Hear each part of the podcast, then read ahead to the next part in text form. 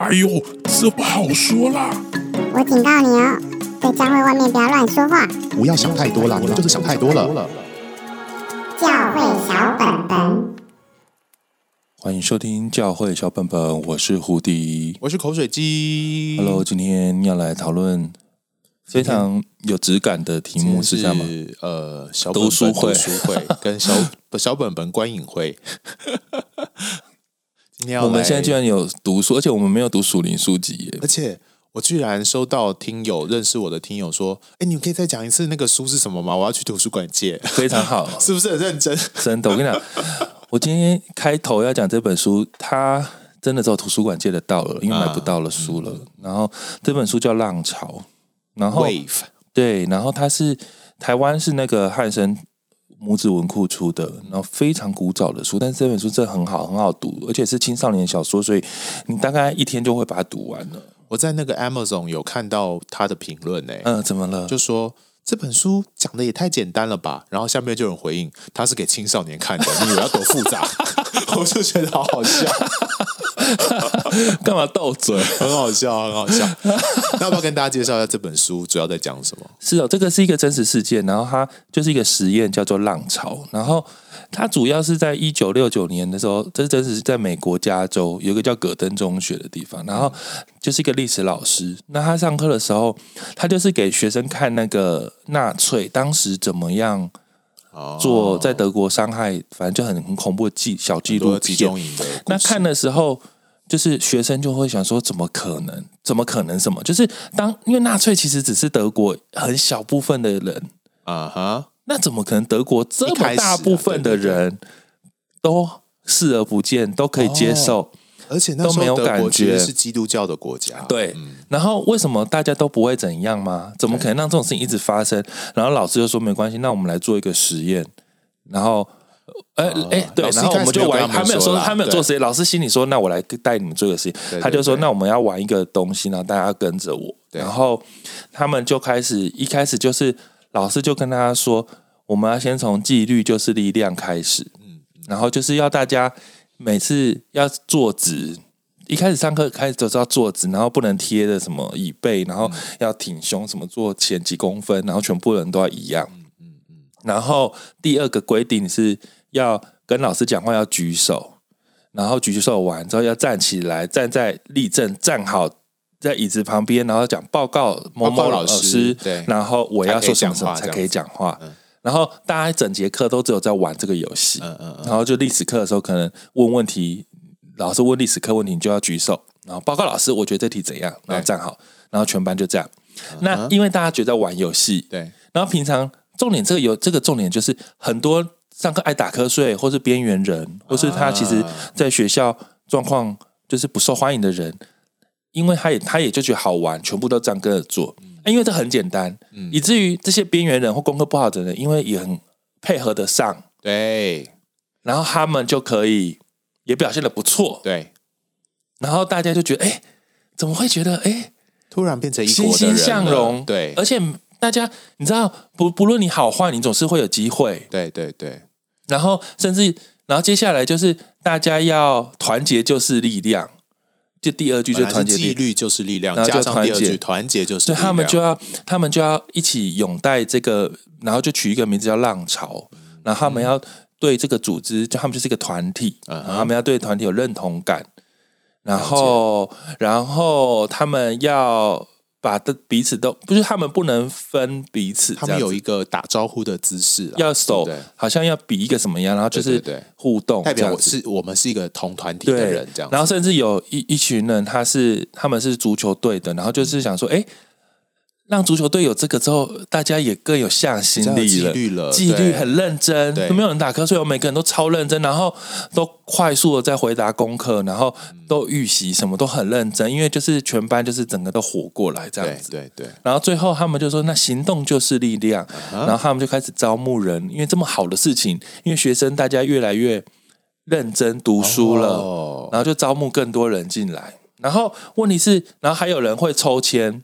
就是抽到他，他如果他的抽到的卡上面有叉叉，代表他是比较优秀的，嗯，类像执行官，uh huh. 然后他就是要注意其他人，如果有对不起，或是违反违规违违规的人，就要就要把他跟老师对啊子，没有就要跟老师报告，他就要给他接受一些惩罚惩罚。哇，然后，所以就大家就会更爱这个组织，因为这组织帮助很多。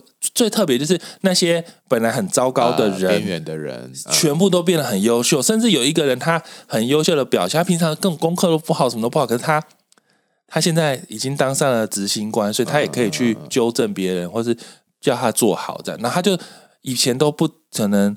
就是衣衫不整啊，服装不整，然后然后上课迟到什么，他就全部都改掉了，因为他现在是执行官哦，每天都很认真，成就感了。对，然后然后整个球队也整哇非常火热这样，嗯嗯嗯、但是里面就是有一个是女主角，她是公一直都是全校排名前几名，嗯哼，然后她一直觉得哪里怪怪的，是，她就觉得，后来她就忽然发现，她就只有问她男友说，那我。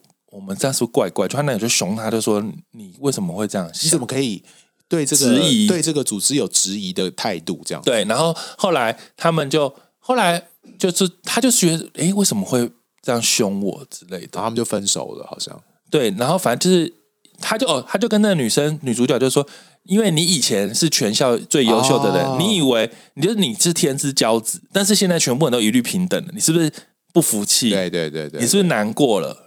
你是不是觉得组织让你不起眼了？对，你好像已经不会比别人优势了。对，所以你现在干嘛？你想要破坏组织是不是？嗯，因为这组织分手。对，然后组织对我们这么好，然后你你大家都越来越好，功课也进步了，你想干嘛？对啊，到底哪里不好？对不对？因为你已经不再特别了哦，所以你不再特别，所以你不开心。对，嗯。然后后来反正就是他们就是在一个状况哦，他后来就是人们就会一起。举办很多小小浪潮活动，对。可是问题是最特别是这个老师所谓的领袖，他就说我，可是我没有下令要做这些啊。可是他们的想法就是，好像是学生之间就会想说，哦，为了浪潮好，对对对。然后他们就会讲成说这是浪潮的命令啊，然后就。反正为了浪潮好，然后他们就做了。他们就会想了很多很多为了这个组织好的自己的想法的活动，啊、然后就会说这是浪潮的命令，然后大家就一起这样做了。嗯、然后老师这个领袖就发现，浪潮这件事情变成仿佛是有生命的东西，对，对，对，他自己在发展了，对，是一个无形有生命的，他自己一直在长大，然后他他帮助了大家，他控制了大家，嗯、以至于最特别是他们有一次要参加一个。集会，嗯，就是浪潮大会，嗯，然后这个女主角要进去的时候，守门员是她好朋友，就跟她说：“你要做那个动作，你，你才可以打招呼的动作，你才可以进去。”对。然后女生就说：“那可是这是学校，我我想进去就进去，为什么我得非得做？”嗯、然后他那个人就说：“可是这是浪潮大会，不管了、啊，反正现在浪潮就是规定要做，你就是得做。嗯”嗯，可那女生说：“可是。”我觉得没有必要哎、欸，对啊，然后他就说：“拜托，这么蠢的动作你做一下。”然后他就说：“那你觉得蠢，你为什么还要做？” uh huh. 他就说：“你不要逼我哦，如果这样子，大家会觉得我们两个对浪潮是有意见的哦，你会害我，uh huh. 你会害我被执行官抓走，你不要那么乱讲。”嗯，然后他就说：“可是你刚刚不是说你也觉得很蠢，你可以不要做啊，我们两个都不要做好不好？”然后后来那个男的就有点。崩溃就把他赶走，这样是是，是。然后女生自己就信了，我觉得不对，太恐怖了。就这个人明明自己知道这是不对的哦，嗯、或是这是很瞎的，可是他也，他还是继续执行了。对，而且他有他对他心里知道不很蠢，可他不敢说不要了。嗯嗯嗯嗯。然后一直到最后是，她男友就是。来跟他说哦，因为他是校刊主编，对，然后他就决定要把这些事情写成一篇报道，嗯，因为他家人跟他叫他说，你们被洗脑了，对，你一定要把这件事情写出来公开，对，那就她男友就是很多人就是知道这件事情就非常愤怒，就觉得天哪，这是一个毁坏这么美好浪潮的人，毁灭毁灭这个组织，我们要去警告他，对，要凶他一下。然后他男友说，你们不可以这样子，这是我女朋友，我刚刚好好跟他讲，对，然后他男友就去跟他说，请你不要这样，嗯，然后就他就说，为什么我不能写？就是为什么什么时候已经变成？为什么没有可以不已经不容许有反对的声音了？对，为什么这个学校变成浪潮的了吗？我不能写吗？然后这样，然后男友就很生气说：“你为什么一定要这样？”然后就失控把他推倒在地上。然后推倒那一刹那，她男友忽然吓到，就说：“为什么我会为了一个浪潮伤害我女友？”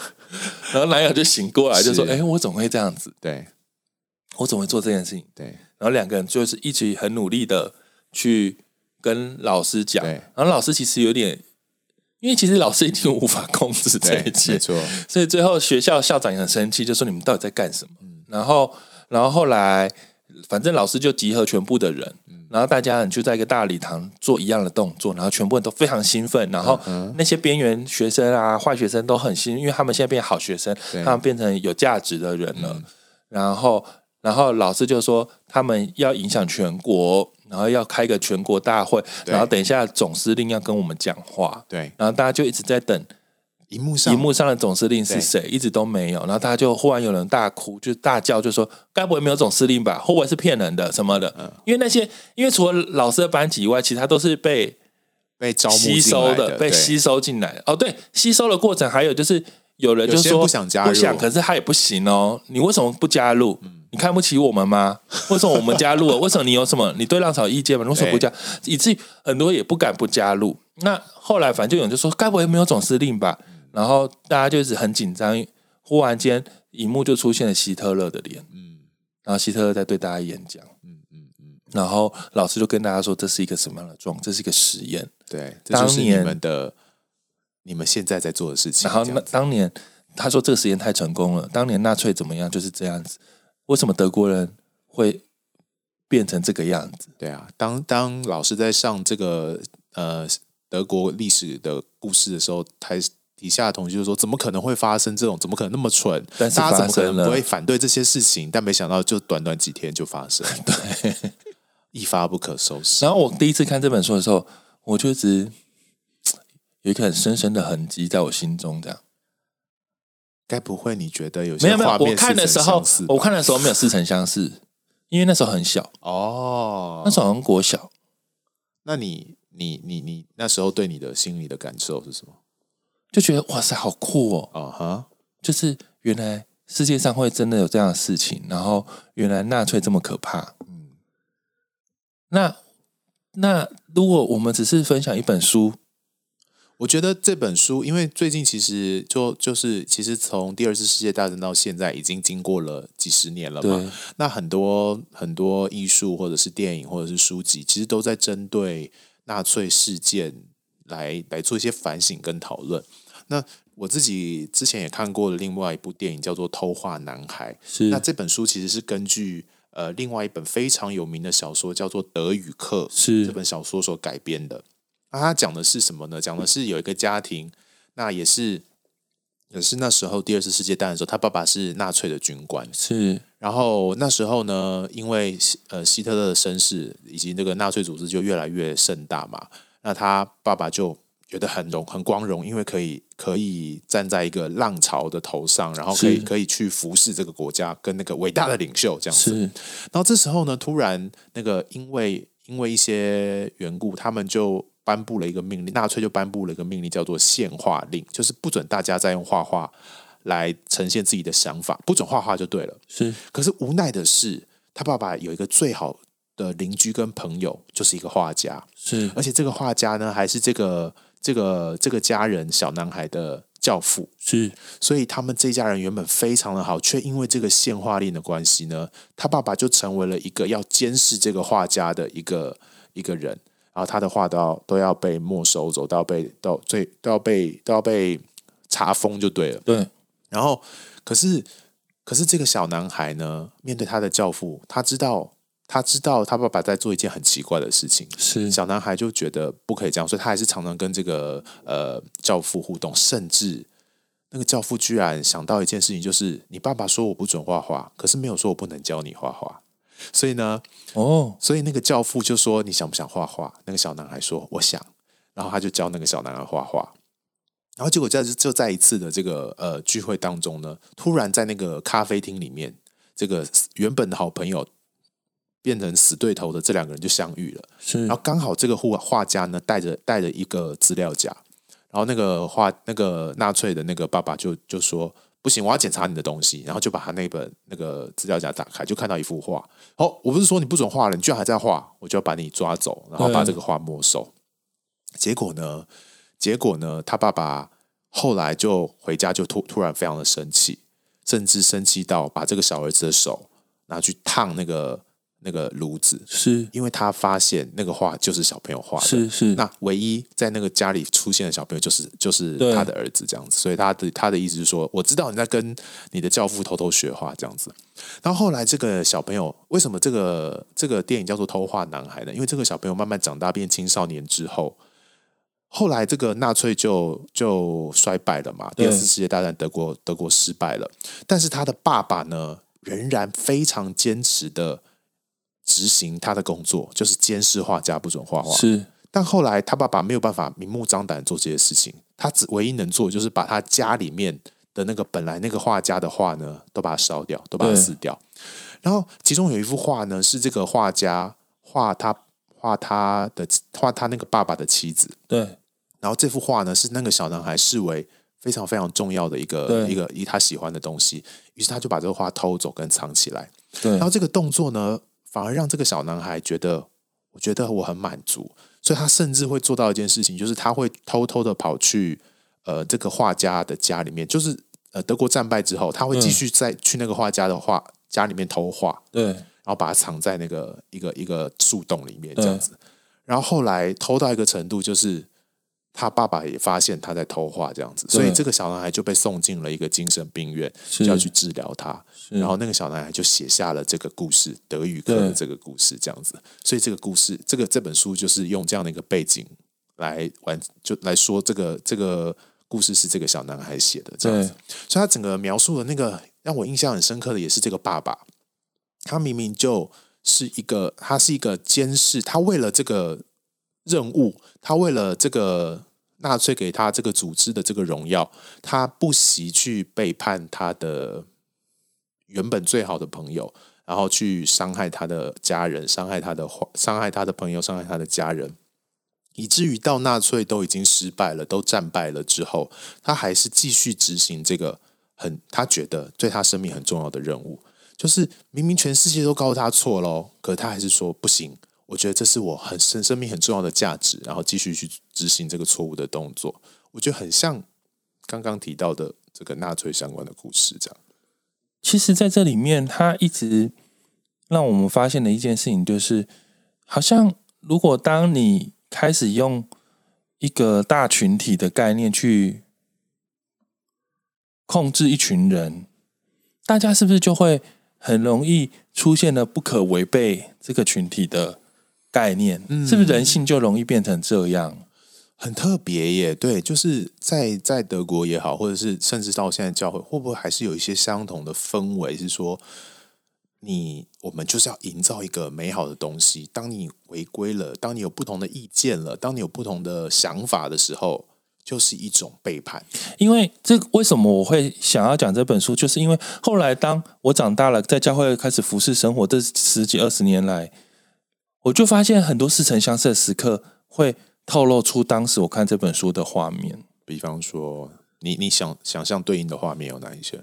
就就我觉得可能牧师讲错了某一句话的时候，如果我不小心讲出来，在公众之间，我可能就会被说你不可以这样讲，是，或是明明事实是，哎，我觉得是怎么样？我觉得这件事情好像怪怪的，然后你不可以这样讲哦，嗯，你不可以怀疑我们的组织，你要怀疑，不可以怀疑，不可以有意见，对，你怎么会这样想呢？你不可以这种负面的想法哦，嗯嗯，你怎么可以负面想法？我觉得在我们的信仰里面，还会有一种说法，就是你能不能体贴一下别人？你能不能呃？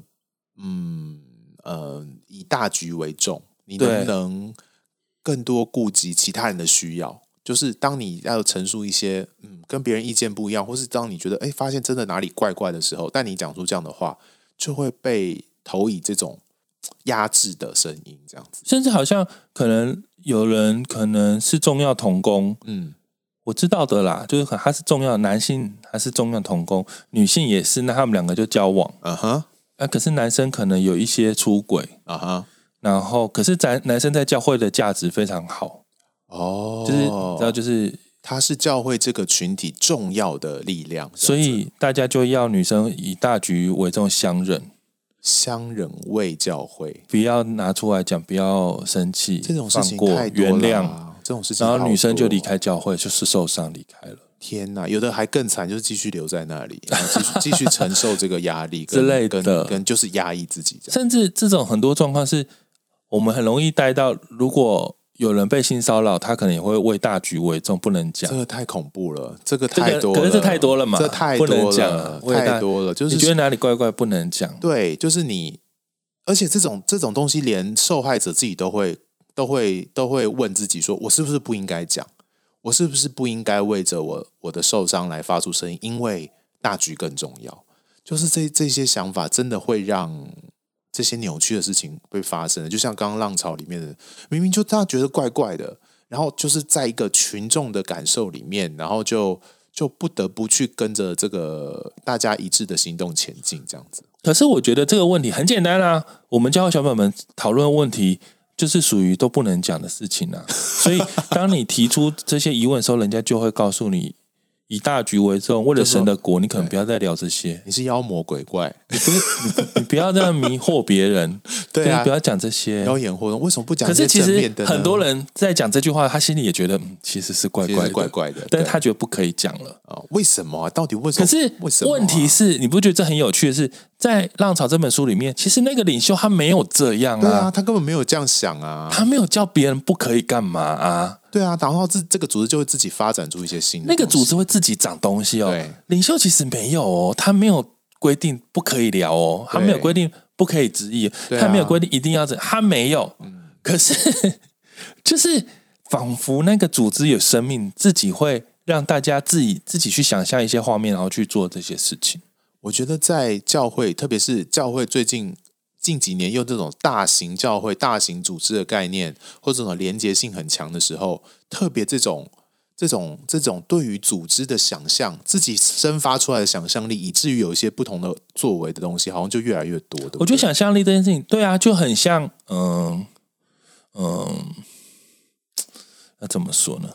就是有一些东西。因为我觉得每个人对圣经的解读的确不一样，对。但是可能我们当对圣经解读提出不一样的想法的时候，可能你就会变成一个威胁，所以你就通常通常身边的人可能他们也觉得怪怪，可他可能没有能力，他可能一开始会他需要做选择啦，嗯，就是他得要选择他要不要承认他自己内心也觉得怪怪这件事情。嗯那就我身边的人告诉我，他说你在做这个抉择，就是你其实你你其实每个人都会对事情是有一些分辨力的，好好恐怖哦。但是当他分辨力被挑战的时候，他就得要做两个选择。像我刚刚说的，你可以当浪潮的一部分，你可以当女主角。那当你选择。你成为浪潮一部分的时候，你就会讲出说：“我觉得这件事很蠢，但是你不要这样哦，嗯、我们就是照着做就是了。”这当你做决定做这个选择，就是你决定反正就是这样喽，嗯、我就这么做就是的时候，嗯、你就好像会往那个地方，就很像圣经说的罗德移动他的帐幕，哦、一一一一点一点一点的就往最移过去，就是是他。我呃，等我可以我可以这样套用这句吗？完蛋了，这样子好坏哦。我们有没有讲谁？奇怪，好吧。这样移动移动的话，你就是慢慢的有一天，你就不再对这些奇怪的事情有感觉了，你就会觉得 OK，理所当然。你就会某一天你就迷失，你就会发现，你曾经以前觉得怪怪的事情，你就不会有感觉。所以怪怪的，觉得怪怪的这件事情，其实对于对于我们的面对这种。组织的力量是一个很重要抗衡的一种想法，对不对？就是你不要，可是这样子，就是会不会是可拉党？我又回到我们上次题目，对，我当时决定不要跟着别人出走，我就是觉得怪怪的、啊哦。对啊，对啊，就是怪怪的啊！我不要出走啊！我没有要出走，虽然全部人都跟我说神的心意是要走，要走因为那是神的心意。因为的确在那个当下，上帝是比较，应该也不能说上帝比较，就是。走的人是比较健康，是比较好像充满生命力，哦、比较理所当然的，充满正正义的一方，正当的理由离开了。其实不走，就是他离开原因，就是因为留的人好像是邪恶的一方。了解，了解，直接对立了起来。对，因为邪恶的一方本来就是一定有很多乱七八糟的事情，哦、所以当然正义的一方就觉得自己应该要这么做。但是我怪怪的意思就是。不好意思，我那时候怪怪是觉得正义一方的怪怪的，也是怪怪的。这样，你我的意思怪怪就是说我明知道邪恶的一方真的很讨人厌，但正义也不是绝对正义啦，应该这么说。even 邪恶一方这么讨厌，我还是觉得你们正义的一方要走是怪怪的。对对对，大家不知道懂不懂我意思？就是我明明知道我他们要走的，其实好像某方面来说是有道理，合理性是很高的，是非常充满神乎招的。我其实可以懂，嗯，但是我就是我不知道我骨子里哪里是内心深处就是觉得，问题是要走就是怪怪的，是那个怪怪是我没有办法。所以当我被说我是可拉党的时候，我很受伤，但是我。我还是要忍住，是因为我觉得我好像一个价值不能放掉，哦、因为有些事情不是我喜不喜欢的问题，不是我喜不喜好，我开不开心的问题。是是，那但是那时候，我觉得我想要再往下，再更往下挖更深一点。嗯，你知道那时候纳粹整个垮台乱之后坏掉之后，那个很多。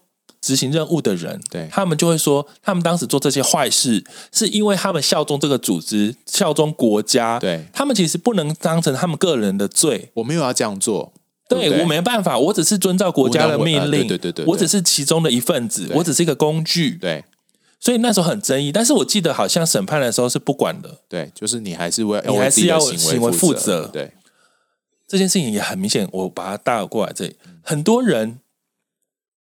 可能在一些事件、教会的事件或状况发生之后，他就会回过头来跟你说：“我当时也只是遵照教会的带领的命令，我做这个决定。其实我心里也不是很同意，其实我心里也觉得怎样，但我没有要这么做，所以这不是我的问题，我只是顺服一个命令而已，这不是我的责任。”天哪，对对，很多嘛。那你也不能怪他，他好像他只是一部分。问题是，我想问的是，大家都是只是棋子吗？大家都只是一个工具吗？你不能为了你的决定负点小责，就负点责任吗？对，我觉得有几个面向我们可以去谈，就是当一个组织强大到一定程度的时候，它可能会压过个人性嘛。那当这件事情发生的时候，我们就要非常的小心，让让自己的个人性不被失去。因为团像像这几个故事，不论是教会的，或者是纳粹的这种群体的力量，你很发你你很发现它是失控的，就是它没有人操纵，可自己会长成，或者说它是由个人的私欲去引发跟堆叠出一些很奇怪的东西，甚至会把它堆叠成这是。上面的想法，对，对，可是上面其实没有这个想法，所以它其实是个人私欲的引动所导致的结果。我觉得有点像盖巴别塔这样子，对，就是一群人然后聚集在一起，也许一开始是想要怎么样，可后来越来越复杂，跟堆叠到一个程度。所以我觉得，一个是我们要怎么去把这种群体性的力量跟声音，跟个人的这个可以个人发表出意见的这个这个状态，可以做一个平衡。那这个是我觉得要去努力的。第二个就是。我们即使在面对这个不同意的情况底下，我们是不是仍然可以尊重，仍然很努力的、用力的让不同的声音可以在里面被呈现出来？我觉得这个是要去平衡这些事情很重要的一个关键。我也想到，像呃，我我工作的地方，我们可能会举办一些呃，觉得自己很有影响力的一些聚会，这样子哈。对，那那时候我们我就会发现，有些人的声音是说。怎么可以不办这个？当我们去质疑说，哎，这个这个聚会有没有一些调整的可能啊，或者是休息啊，或停办啊，去去谈各种可能的时候，有些人就会把这个聚会提出来说，怎么可以这样子不办这个聚会？它这么重要，它对这个人的影响很深。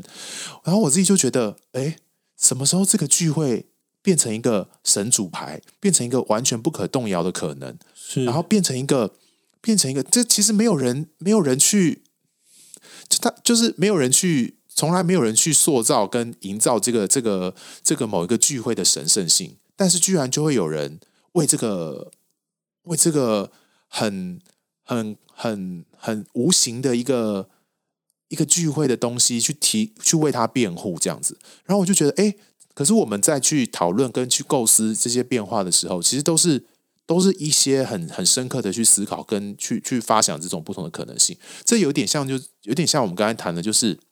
那个群众的力量，那个群体的氛围，那个共同的营造，一个什么样的东西，然后我们自己投射进去了一个东西之后，就觉得它不可动摇，它不可改变。那其实是会不会就是一种我们个人的里面一个很深刻的一个私欲的一种反应，这样子？但是我觉得这件事情会有点难，是呃，因为我们可能在讨论这件事情，是我们呃，因为你觉得怪怪这件事情并不是一个标准。哦，对，我必须说。也不代表你觉得怪怪就是有问题啊，也许你才是那个有问题的人。嗯哼，很多时候不是说你自己觉得不对就不对啊，也许组织就是有一个很正确的命令啊。我说这些东西太多变数了。对对对，但是我觉得，嗯，基督教里面我们要一个很，我觉得一个我说比较笨的方法好了，嗯，笨的方法就是我们应该回到圣经的价值来检验它。嗯，为什么我们？要一直，应该说，基督教为什么这么努力的维护现圣经的正统？好了，嗯、我觉得有部分就是因为我们需要有一个中立的，也需要有一个价值的判断，就是这本圣经，就是它，我们需要从这里面来当成一个基础，嗯，这样子就不会是你觉得怪，我觉得怪，没有没有，我们一起来检验它是是不是怪怪的。为什么我会这样讲？是因为哦，我讲这个不知道适不适合，要不要剪掉？就在我的生活当中，可能会有一种是我们的宗教，我不能讲说我们的教派比较容易会有圣灵给你的感动是说什么？对对对，所以大家就会每个人都可以说神跟他讲什么，他就会讲出了那些话。对，我觉得上帝跟我说什么，我觉得上帝跟我说什么，但是这些东西可能都不一定是，嗯嗯。其实这里面就我不知道那是上帝跟他说，还是他自己的想法，还是什么，我就不知道，或是其他的声音，我不确定哦。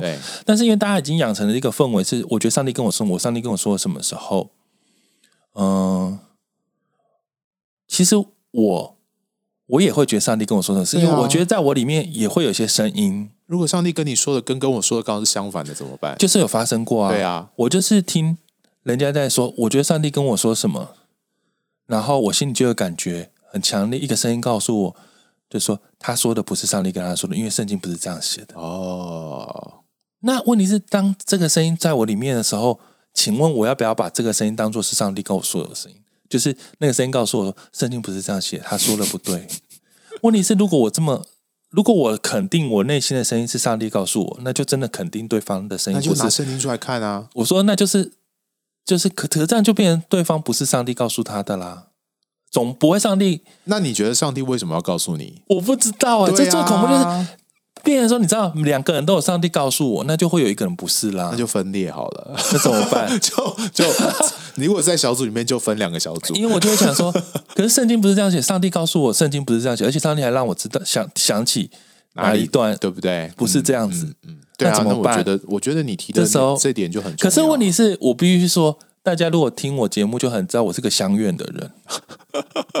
我会觉得，大家我会觉得说，那我也不一定要认同我心里上帝告诉我的声音啊。你是在群体的力量的不是啦，就是我会觉得，那嗯，因为就是我，因为我的逻辑就觉得，我不应该随便相信上帝告诉我的声音啊。我心里要有一个价值判断啦、啊。就是我心里有一个感觉，我不能随时把它认定那是上帝告诉我的声音。哦，我要很小心，你要去分辨跟查验啦，对不对？那我虽然认为对方也要查验自己，但他虽然没做这个动作，但是当我反射性有这样的感觉的时候，我是不是要查验我自己？我不能直接，啊、我就不能直接讲出说，嗯、可是。上帝告诉我说你是错的，我不能讲出这句话，因为我觉得我要查验，否则我是不是变成跟他一样的人？就是你懂吗？他讲了一个上帝，他直接有感觉，上帝告诉我，然后他我也直接有感觉，就讲，那我们两个不是同样的人，只是我们两个人立场不同。我我都不知道听众会不会觉得很复杂，就是会吗？还好，还好啊，还好。就是两个对啊两个人，如果我虽然立场不同，但是我们在做一样的事情，但有可能上帝真的就讲不同的事情，有没有可能？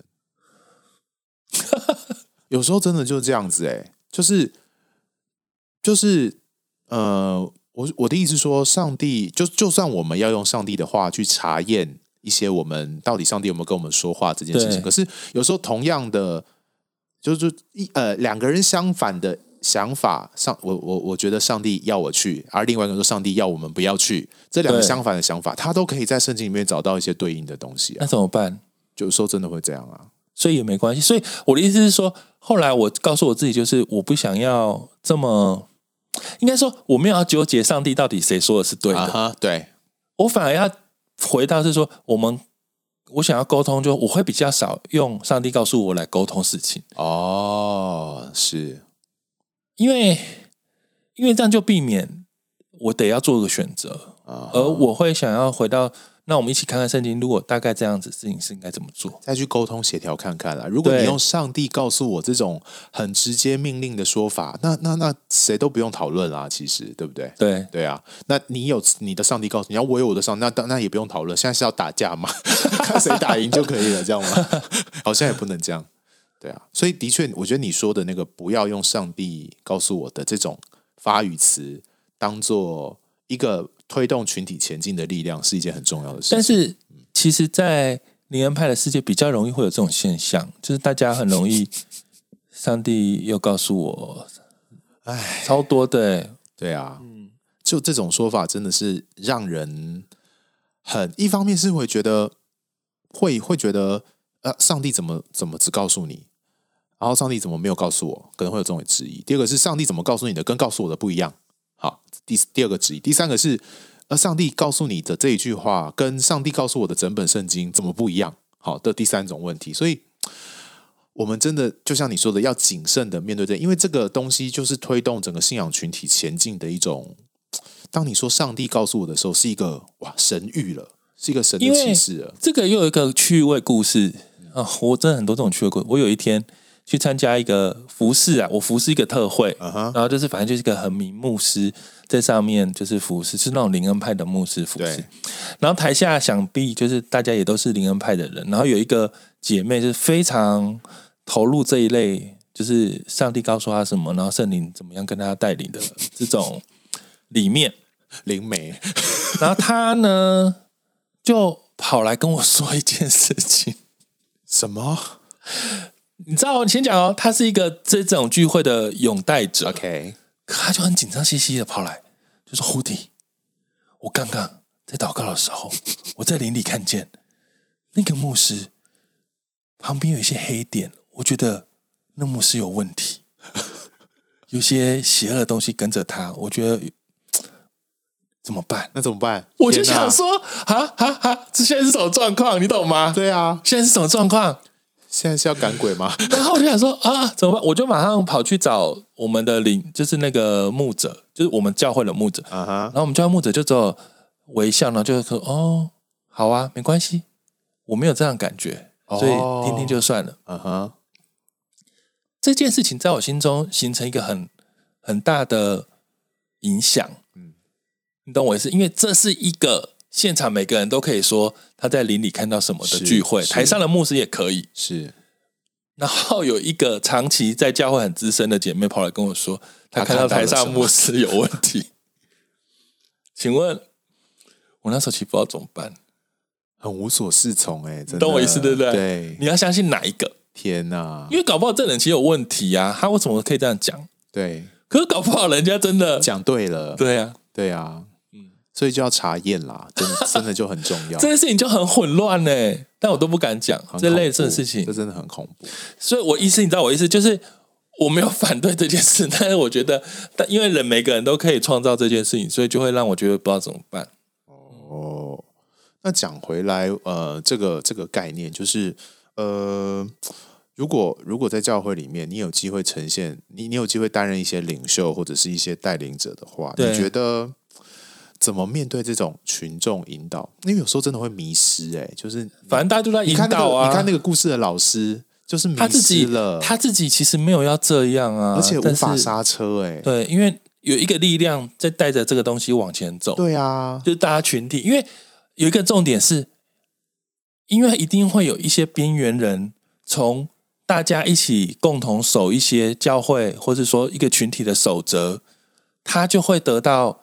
被肯定的感觉，对，他就好像仿佛变成有价值的人了。嗯，他就因为大家变成齐头式的，每个人都不再特，就是每个人在这个地群体就会变成一视同仁了。嗯，然后他就会有一些，的确他就可以，你知道，他就可以生命改变，他就会有重生的感觉，对，他就会成长啊。因为你知道，很多人因此就会。我觉得这都没有问题啊，就是我们做了一些改变跟一些决定，啊、而且组织也有它一定的必要性，对啊，就是一定要组织，否则一盘散沙怎么工作啊？教会怎么前进？一定会需要组织，只是怎么怎么提醒自己，让这个组织不会成为驾反过来驾驭我们的一种一种失控的力量。有时候我我我觉得在教会里面常常比较看见或担心的，这真的就是一种。上帝告诉我怎么样的东西，然后就群体一起那种盲目也好，或者是失控也好，就是他的那个整体的氛围是失去了自我判断的力量，以至于就一直一直往一个方向前进，有这种恐怖感。因为故事里面讲了嘛，老师明明没有下命令，可是同学们会自己觉得浪潮告诉我们要做什么。对啊，这就是我刚刚说，很像上帝告诉我，就是。其实教会没有牧师，也没有下这命，哦、可是大家就会有上帝告诉我说：“啊，为了这个组织好，为了教会，我我们应该要干嘛？”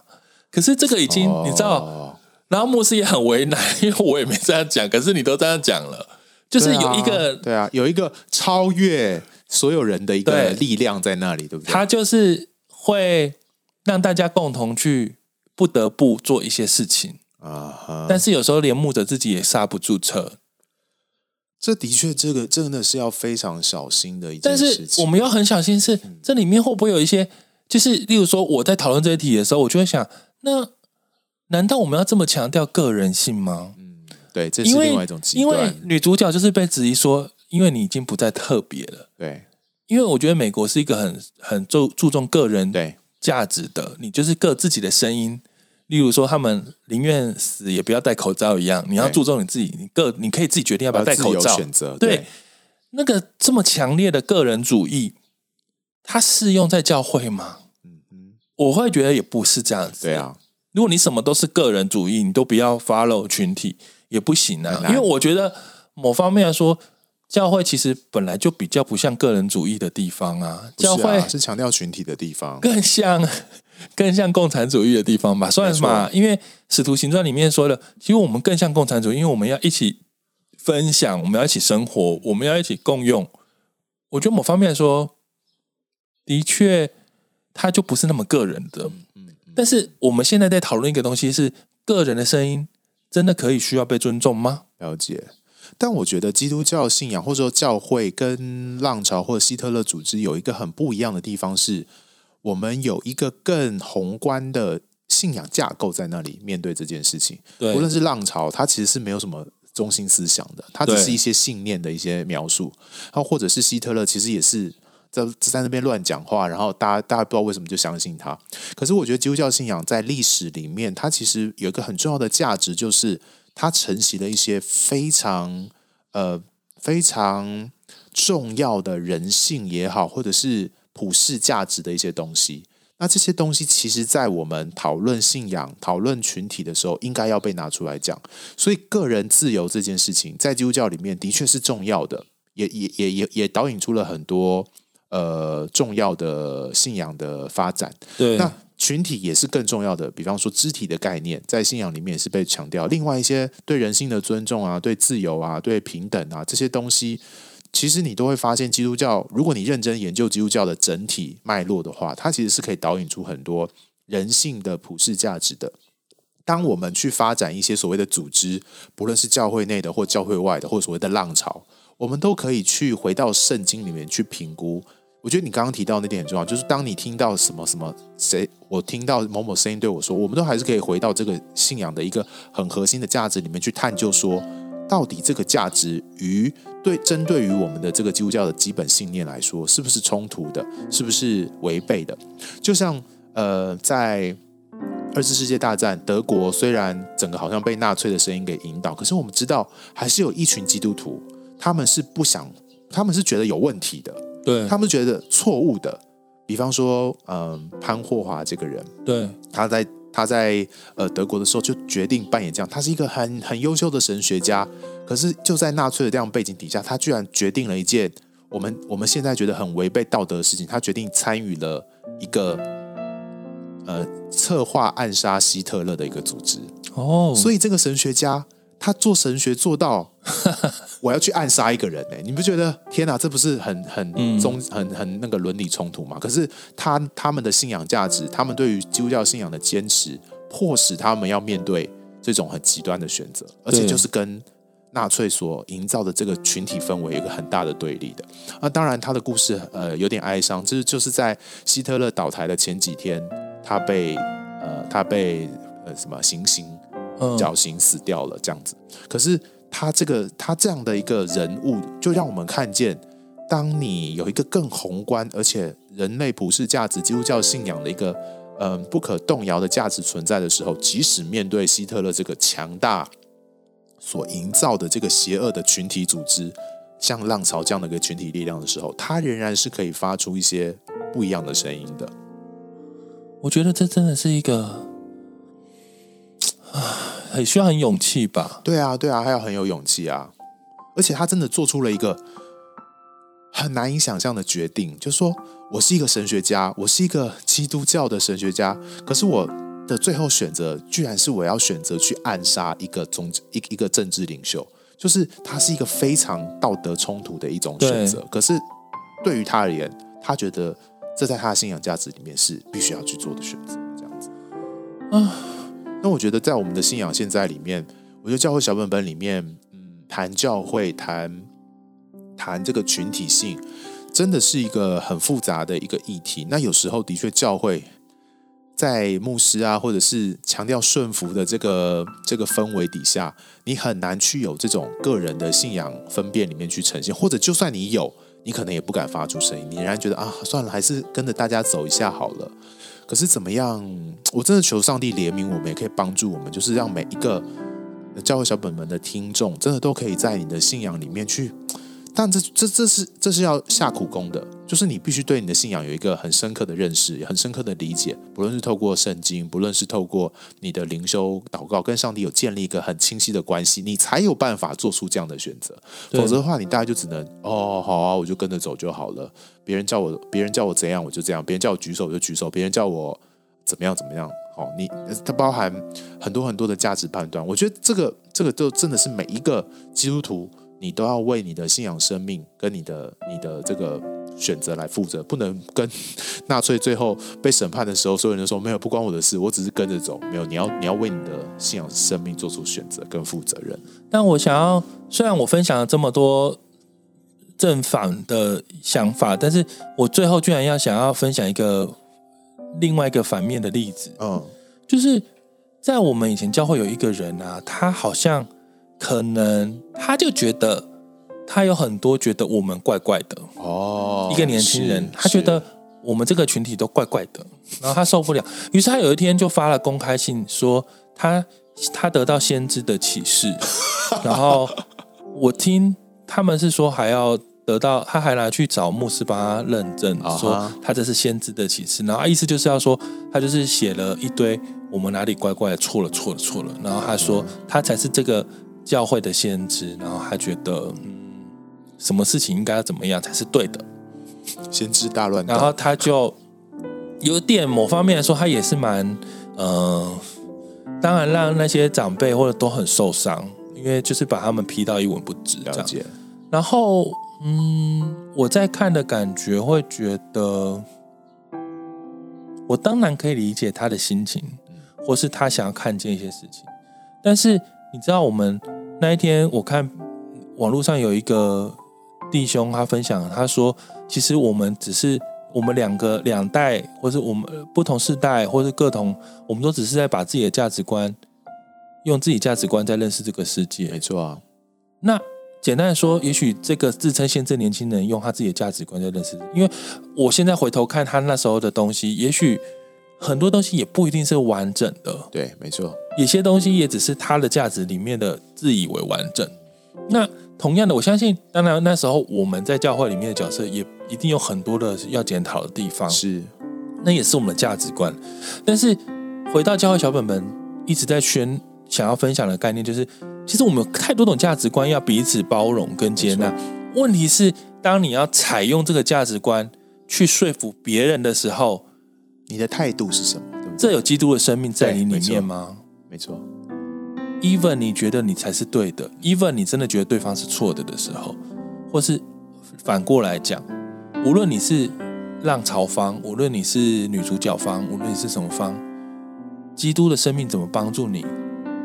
你就是因为你要在那个位置上，你还是得要活出一个见证。对，因为你要永远记得是你，你说难听一点，你你如果想要对抗，你对抗的是那个浪潮，你不是对抗人，你不是对抗老师，你不是对抗你爱的同学，没错，他们都是你的同学，他们都是真实的人，如同在教会，在什么，你你没有在对抗人呢？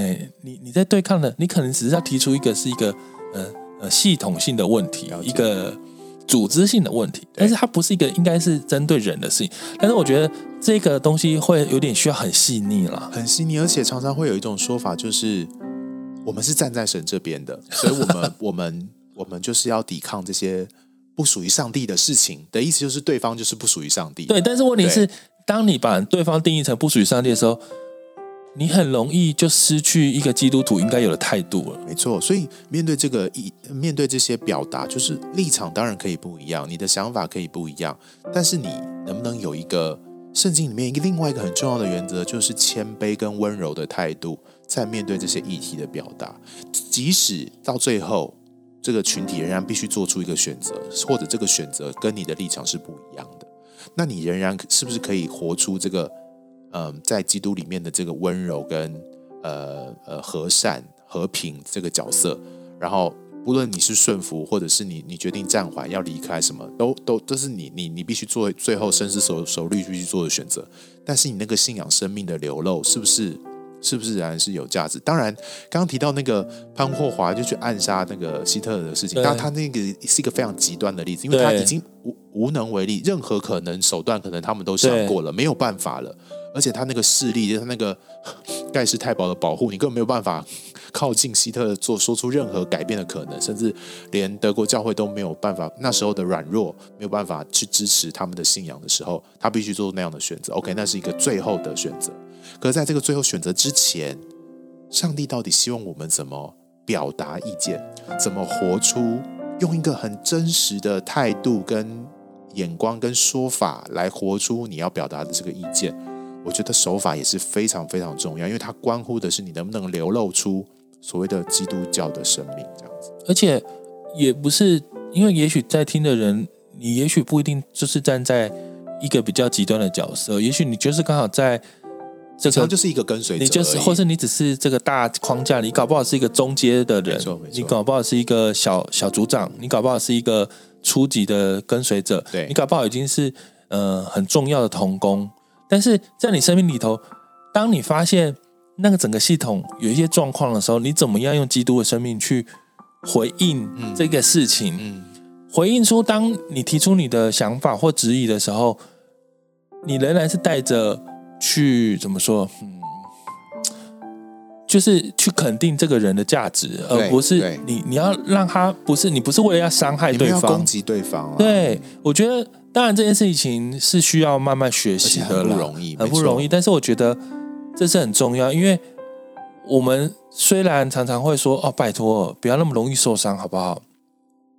可是我觉得，其实每个人都容易受伤。啊、我我不相信有人不会受伤，嗯、不会受伤，意思是他已经不想面对了，对，或是他不让那个感觉去去影响他，对。但那感觉永远都是在的，对。所以我们需要让这件事情。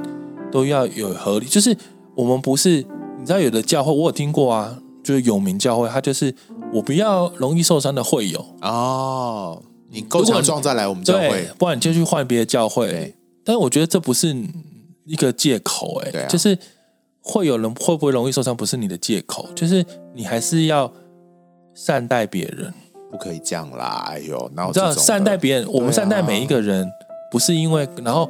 如果他容易受伤，你就说哦，拜托，他太容易受伤。是没错，他有他生命的问题要面对，但是那不代表我们就可以肆无忌惮的，没错，我们就可以放肆的去戳别人的生命，或是去去去去攻击到别人。我觉得那个是不是这样子？那这就很巧妙，因为当我们今天讨论这一题是一个面对这么大的框架、一个大系统的运作的时候，嗯、连搞不好连在上位都会无法控制的状态下，我们依然要活在。